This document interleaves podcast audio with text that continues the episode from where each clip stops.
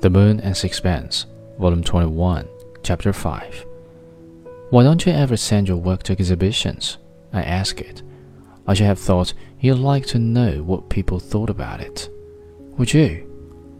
I cannot describe the unmeasurable contempt he put into the two words.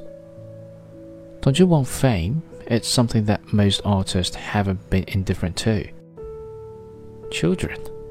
How can you care for the opinion of the crowd when you don't care twopence for the opinion of the individual? We're not all reasonable beings, I laughed.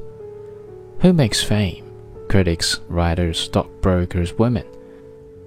Wouldn't it give you a rather pleasant sensation to think of people you don't know and had never seen receive emotions subtle and passionate from the work of her hands? Everyone likes power. I can't imagine a more wonderful exercise of it than to move the souls of men to pity or terror. Melodrama. Why do you mind if you paint well or badly? I don't, I only want to paint what I see.